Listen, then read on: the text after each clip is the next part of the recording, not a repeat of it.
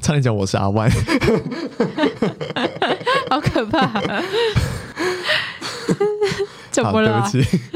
我是彼得，我是阿万，欢迎收听247-285耶！开头是发生什么事啊？ 刚开头差点讲我是阿万，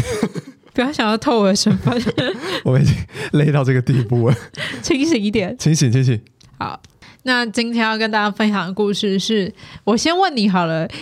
四个季节里面你最喜欢哪个季节？秋天哎、跟我一样 哎、但是其实我这个是有转变的、哎我完全没有、欸，我都一直你一直都是喜我一欢直都秋是天秋的人哦、对，我以前最喜欢夏天哎、哇，天哪，好可怕哦！没有以前的夏天没感觉这么热。哦，也是对，我真的觉得以前的夏天没有这么热。嗯，以前才是真的有四季，但你知道我为什么喜欢夏天吗？为何？因为我觉得夏天的衣服都特别好看。应该是说我本人很喜欢一些颜色鲜艳的衣嗯啊懂服。对对对那，那些颜色鲜艳的衣服，其实在夏天穿是最合理的。没错，就到秋冬，你就会变得有点灰，呃，不是灰色系啊，就是色彩比较深啦。，对，就是比较深层一点的颜色。嗯，然后我又很喜欢，就是那种很 colorful 的衣服，就不合时宜了。你知道对，吗对对，所以那些喜欢的衣服都要封存起来。嗯，但我现在逐渐改变，改成一个秋天的人了。怎么说怎么会呢？第一点呢，是因为其实我本人就是九月生日，是就是这个月份生日。生日快乐！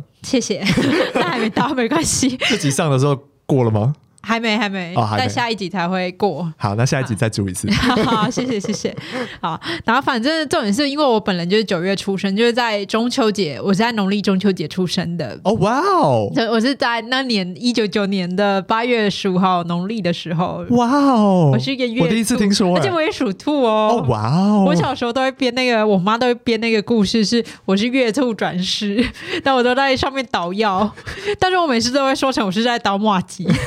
我觉得感觉比较好谁要吃捣。药啊？ 我都说我是嫦娥的手下，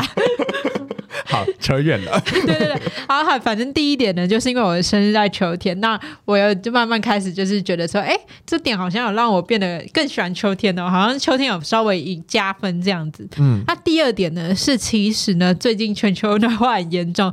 其实冬天跟夏天的时间变长了。 嗯那秋天跟春天这个季节变得不明显，反而可以说是很短暂。嗯，那越短暂，你就会越想把握，你知对道吗？对对对，而对且秋天就是一个很刚好，就是现在的夏天真的太热了，让我也没办法喜欢上夏天，我变得太黑了，哦是黑的问题，是不黑是？也是，然后热就是哦，我主要妆也常花掉，我都主要是热的问题。啊对，所以我现在就改成很喜欢，就是比较喜欢秋天，因为那个季节是最舒服的，嗯然后衣服也是好像又还可以穿一点夏天的衣服，好像又可以再穿一点冬天的衣服，就好像嗯我两种都可以得就是一到个的那季种。节交替。对我就会觉得我好像开始喜欢秋天喽。嗯哼，而且在秋天也是有很多好吃的东西，例如什么螃蟹，我超爱吃螃蟹。我们哦，家真人，的哦，我们家人都很爱吃螃蟹，就是会特地到渔港去买球鞋的程度。我想想，我为什么会喜欢秋天？对啊，我想知道你的理由哎、我刚刚想到一个理由是，因为我觉得喜欢秋天的人都是酷酷的人，我觉得你有这个想法，那你是怪 怪的。因为我以前就就会有一种觉得，我我现在先撇除，就是因为我很怕热，嗯所以秋天是我蛮喜欢的一个季节。就是怎么讲，小时候都有一种中二病或是什么之类，你就会觉得人就是要有一点惆怅，然后有一点酷酷的那种感觉的那种季节很大人。嗯，然后小时候就会很崇尚这种有这种感觉的季节，嗯因为我觉得春天太少女了，我不喜欢这个季节，嗯就是的确百花盛放，就是太缤纷、太花俏。有一点有点三月病的感觉。对对对，我比较喜欢有点万物有一点点萧条，萧条然后开始走入一种有点微微哀伤的气氛，就是开始变冷，你可以开始喝一些热热的东西，然后衣服衣衣服也可以开始穿一些长薄长袖什么之类，我就觉得这个季节真棒，因为有时候冬天我也觉得以前的冬天有时候会很冷，嗯，确实，对就一些然后寒流来的时候。对对对对对，那当然，现在夏天就是更热，冬天更冷，可是这个感觉就没有那么强烈了，就反而觉得像你说的，秋天跟春天其实很少，对，啊很短，很很短。暂，然后你就会特别珍惜。现在对我来说，就是开始转凉就是秋天了，嗯然后等到气温很冷就变冬天了，对，这中间的过渡期变得好短。那假设我们把自己分成四个季节，就你觉觉得你是啊、我自己也觉得我是秋秋天天人，我也觉得你像秋天人欸呢、对啊，就是偶尔还是有一些可能比较热情开朗的地方，但是很长又是一种呃，悲伤的阶段，就比较忧愁比的。较忧愁。对对那对你觉对，得我像什么季节的？夏天哦，我也觉得我自己是夏天人呢、 对 哦啊，这么明显，我也我也不是春天人，我我没那么那么 少女，你没那么。差点讲一些很伤人的话，你不要逼我、就不哦。说了，就不说。 对你就是夏天人我的我人，的确蛮活泼开朗，确实， 对对对，呃，热情。哪哪一个部分？ 对啊，我就觉得以前就会很怀念以前那种四季还算分明的时候对。，那你有什么秋天一定要做的事吗？除了刚刚吃螃蟹以外，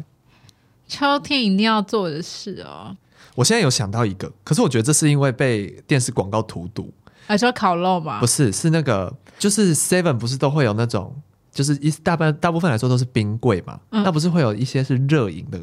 就是放一些哦，热你说的那饮料的那种柜子吗、呃保温的对那种？我来说，秋天就是一定要买一罐里面的麦香奶茶来喝。哦，真的假的？。对，然后就是，可是不是，可是不是冬天的时候才会喝吗？可是对我来说是秋天的，就是有点微微转凉的那种感觉。你只要看到它出现，你就会开始想买这样子。对，然后可能是因为以前的广告，我记得有一年的广告好像是那个应该是 S H E 吧代言，然后他们那时候是唱什么心还是热的，但我忘记是秋天还是冬天，但他们就是一个枫叶，然后的那种秋天意象的广告，就都在我脑海里就落下了，就是我觉得我秋天也要去做这件事情，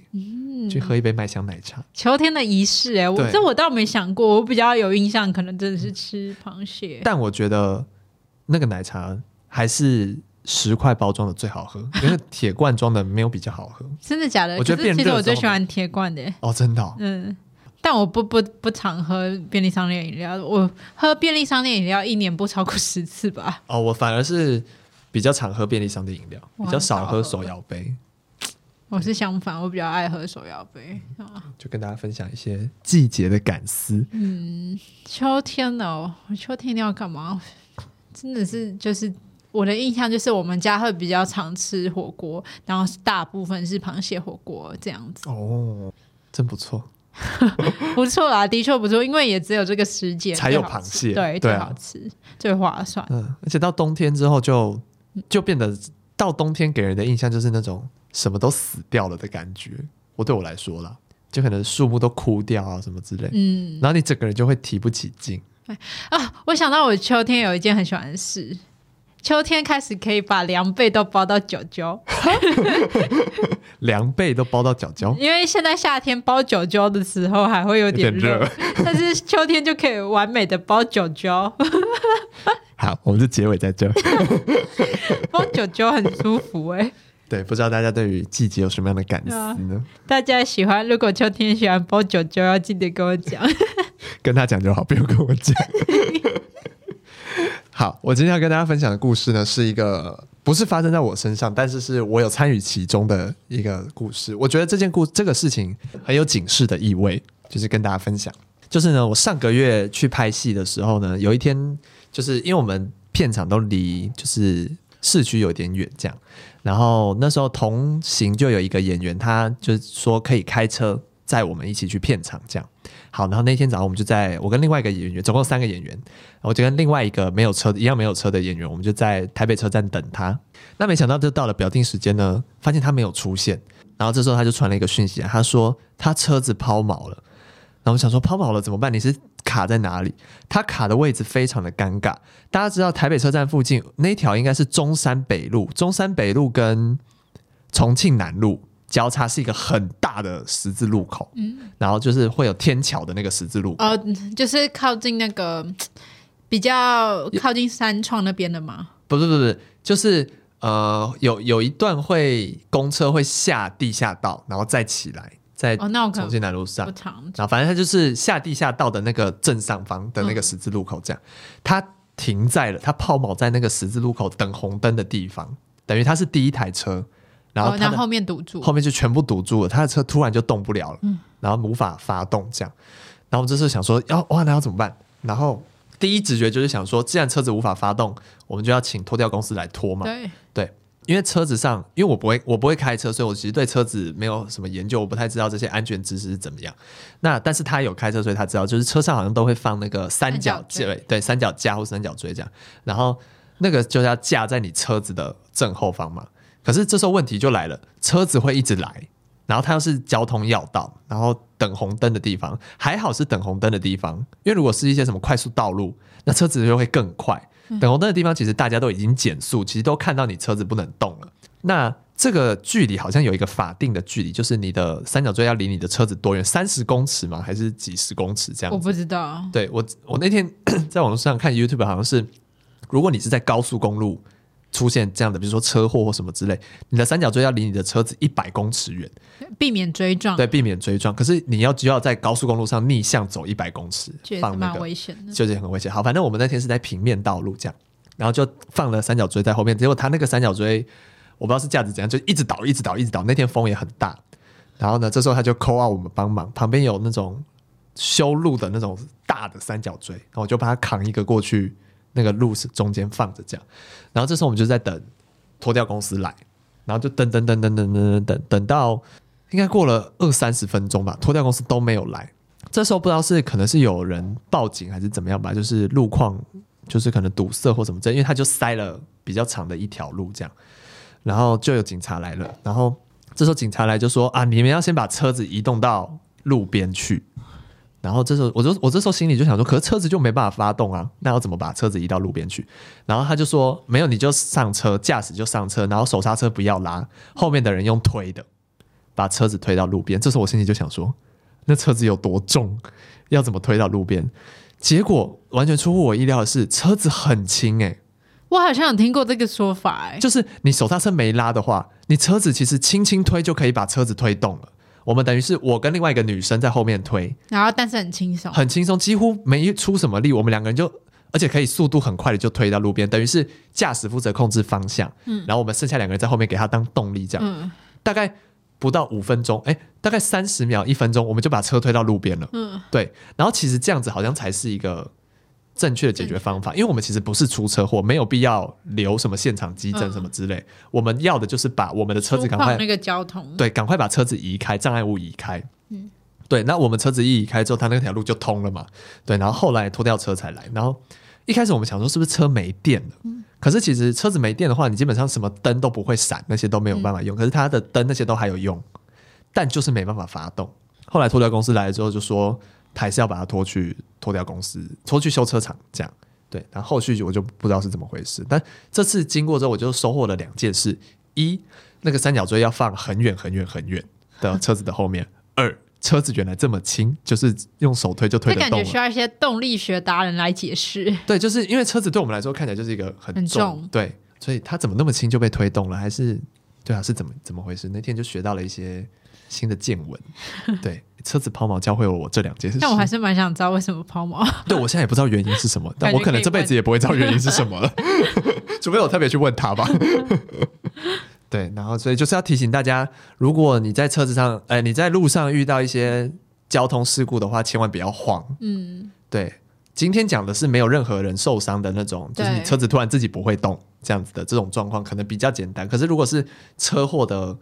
的处理方式，可能就会更复杂。对，那确实这种事，我希望是大家都不要发生， 我对们啊，都不要学会。幸好也没怎么样哎、对，那我觉得大家可能就是要有观念嗯啦，就是假设发生了，你要怎么处理这样子。对，就一啊一些危机处理啦。对对对，这方面好像蛮重要的。这些驾训班会教吗？其实我不知道欸、我觉得应该好，我不知道哎、但我预计是希望明年可以去上，我是预计冬天要去上，因为听说驾训班夏天很热还。是我们一起团报啊？好啊，要不要还是我们等一下就报。 也不用这么 赶啦。我再跟我们私下的讨论一下，吓死我！刚眼睛睁超大，什么突然东聊西起呀、来啊？，对啊， 好，对，那这差不多就是关于车子抛锚的故事。那如果我们之后团报有上到这个，我们再来更新一下我们的 知识。对，看我们两个开谁开的比较好。我觉得一定是你但啊！我觉得不一定哎、我觉得不一定。但我很会玩赛车游戏，这倒是没错。但我我我方向感很好，对啊我不会迷路哎、对 啊，但等一下那也要开得上路才可 以，也要开在路上才行。全台北的朋友小心啦！ 我们两个要去考驾照啦。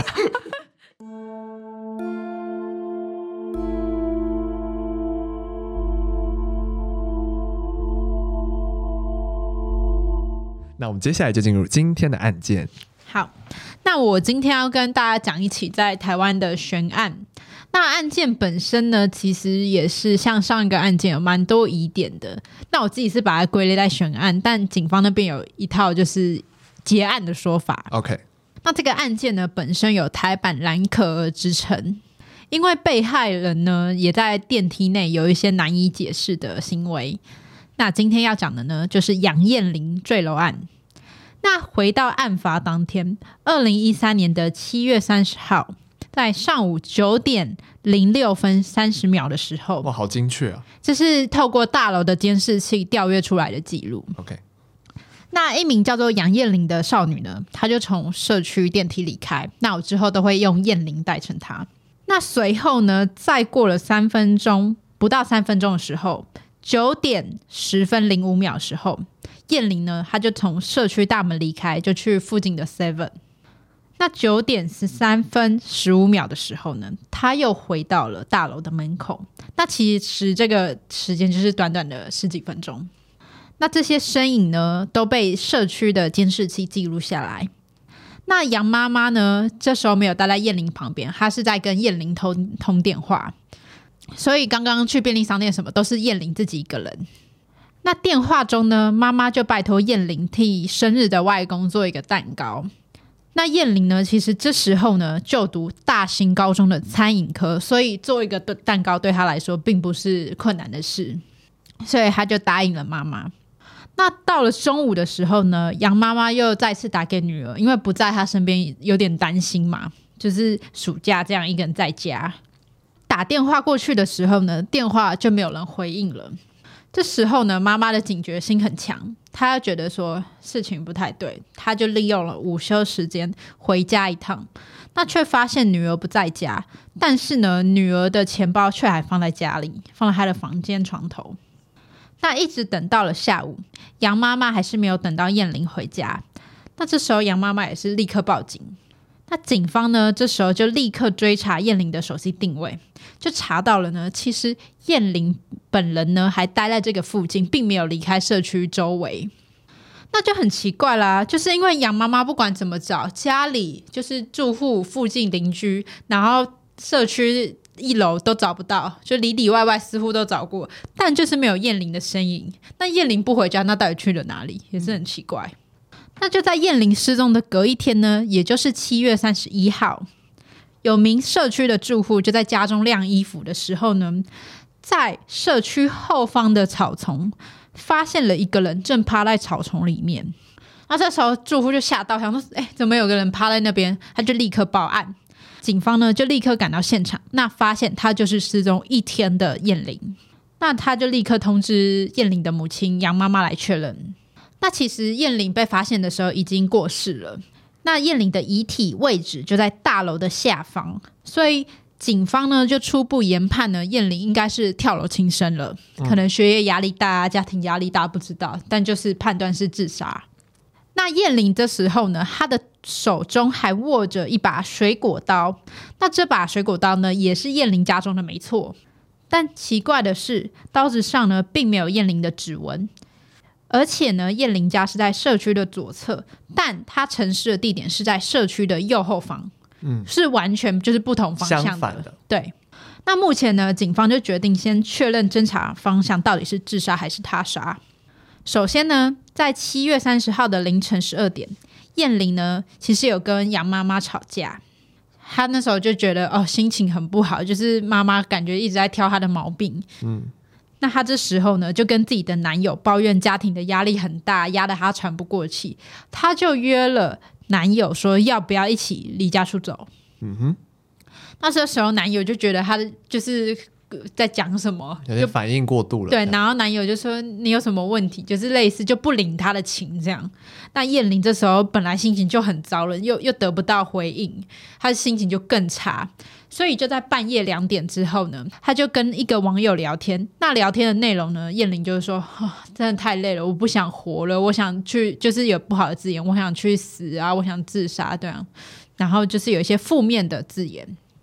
那所以呢，警方就以此认为，其实燕玲是有过轻生的念头的。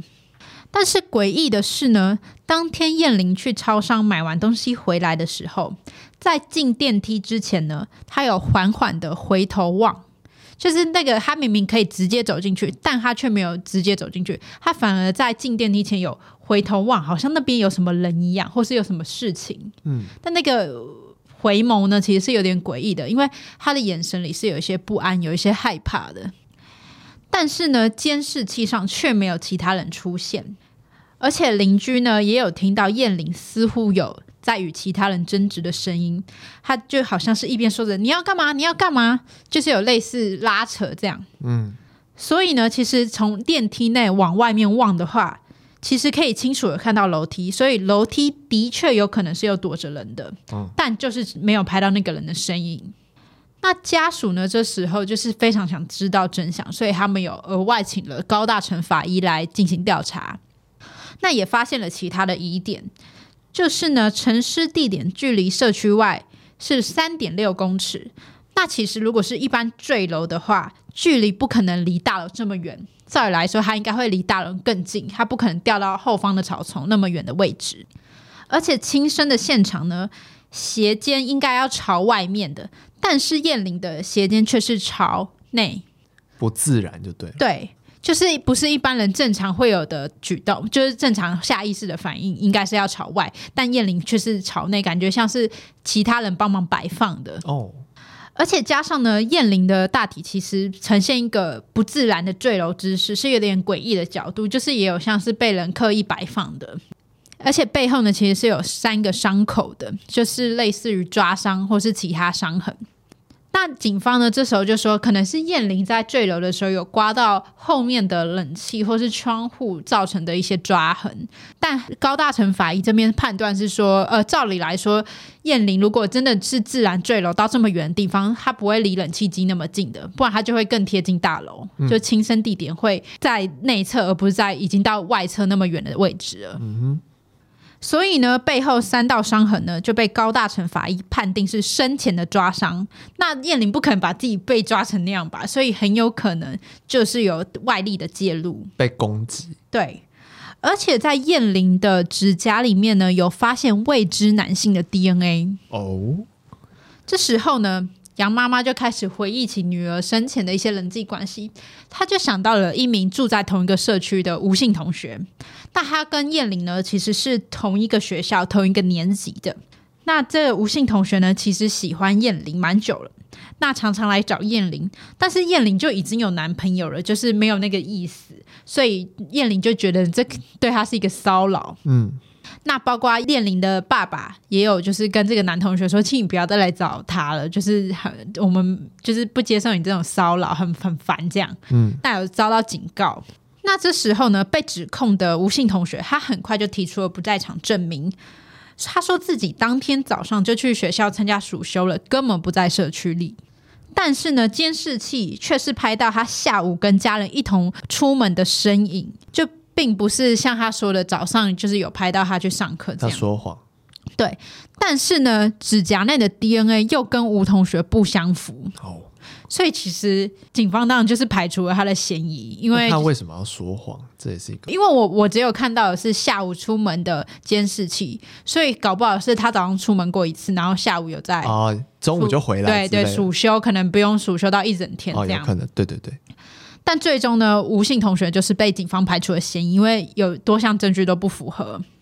那案件至今呢，依然是扑朔迷离。但是杨妈妈目前就是用尽了所有方法，就是花钱啊，找人脉，就是想要得到一个真相。但警方这边呢，就还是认为是意外。那期待有一天是可以得到完整的真相啦。嗯，其实案件大致就只有大概过程就是这样，呃也是因为现场的基证不足，对，然后加加上一些奇怪的地方都解释不清，导致大家觉得说嗯这起案件还是一个悬案。那包括其实还有一个吊诡的点是，燕玲手上握的的那个水果刀，并不是我们一般人握刀自己握刀的样子，而是反手拿着的，这更奇怪了。为什么要反手拿刀？对啊，而且燕玲明明是坠楼，她没必要再拿水果刀啊。对啊，而且一开始进哦，拍到他进电梯跟他坠楼的不是同一个时刻就对了，不是照呃有隔一段时间就对对了，这边研判是九点到十二点，就是因为十二点他就没有回应了嘛。对，那燕玲平常其实呢，她跟妈妈是有点秒读秒，就是她会回立得刻很就快回，对，立立刻就接电话这样子。所以呢，其实是觉得说，可能在中间就已经遇到坏人了。哦，怎么看都不像不像自杀、你你也这样认为对不对？对啊，因为从他你说他电梯回眸那个，就有那一感点觉就是在躲什么人的感觉觉后就是有人跟着他，或是有什么事情发生。对，然后说不定这个人是他认识的人对的感觉，所以他没没有张扬的呼救或什么之类。我在想，会不会是网友？哦，有可因为能网友已经知道他心情不好，肯可以用这个理由去约他出来或什么对之类的。但是就是没有拍到那个身影。呃那其实我觉得没有拍到身影，也证明了一点是，会不会这个人其实对社区很熟悉？嗯，他知道死角是哪里。，对，所以他都没有出现在电梯前面，不然他大可以追到电梯里面啊。就直接抓住他就好所以了。我觉得这是两个有可疑的点的地方。嗯，再加上呢，其实那个水果刀并因为杨妈妈跟燕玲很常在家里做一些甜点这样，那杨妈妈前一天其实是有有用一些刀具的，那那些刀具就是明明有些是直接放在桌上的，可以直接拿的，但是燕玲手中握的是还要特地去洗手台底下拿的，就是甚至是一张一个不常用的刀。对，就是没有放在最直接地方的一个刀子，对啊，为什么啊？就整件事情非常奇怪。都很这件事情变整件事情都变得很复杂。对，而且你会发现这整个案件点跟点之间连不起来，嗯因为燕玲去完便利商店，那她一定有回家，因为她钱包又放在家里。嗯，可是她后来又是怎么离开家了？谁把她带走？她是自愿出门吗？不知道。就中间的过程好像消失了一样。他好像一个点出现，然后就瞬移到下个点。，对，所以这才是整起案件最让人想不透，以及就是最大家最不能接受，就是好像都没有讲清楚。对，就是好像都讲清楚了，但其实好像都没讲对，清楚。其实都不明朗。但我们也没有更多线索。，对，也所以目前就是希望如果有更多线索的话，可以就是就是被少发了一个现目击证人对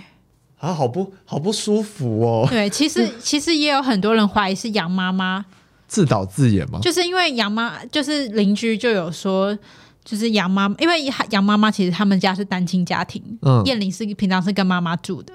爸爸爸就是偶尔联络这样，然后他们就觉得说杨妈妈对女儿的管教比较严格，然后邻居就有说前一天有听到他们争吵，但杨妈妈本人有接受采访，她说并没有，就是母女之间正常的小吵架的，行为对，然后而且燕玲不可能会有轻生的念头，因为她现在正在考烘焙执照，她有跟老师就是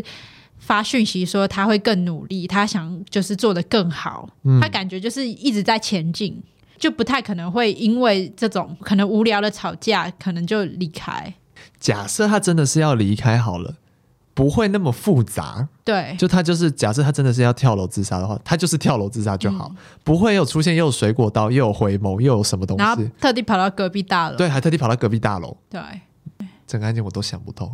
而且，假设你今天已经要离开了，你会去便利商店买东西吗？对啊，好像也没有必要、哦。就是对，所以我觉得这个案件其实有非常非常多的疑点都是没有被厘清的，包括呃燕玲本人的动机，包括现场有没有更多的激证，他那他到底有是不是有人跟着他都不明朗，而且，就有一个凶手好了，杀他的动机又是什么？有可能是劫色没劫到，哦，有或是。对，其实这整件事情你都会发现有一点有一点，但是又没到那个点上，好像就是所有东西都只起了那个头，却没那个中间的因跟那个果。对，就全部都糊成一团了，感觉。对，那我们真的就是期待有一天杨妈妈可以等到真相大白的那一天。啊希望我们可以到时候再为大家讲这个真正的真相是怎么对样子。好，那就差不多就是今天的内容了。我是彼得，我是阿万，我们下次见，拜拜拜拜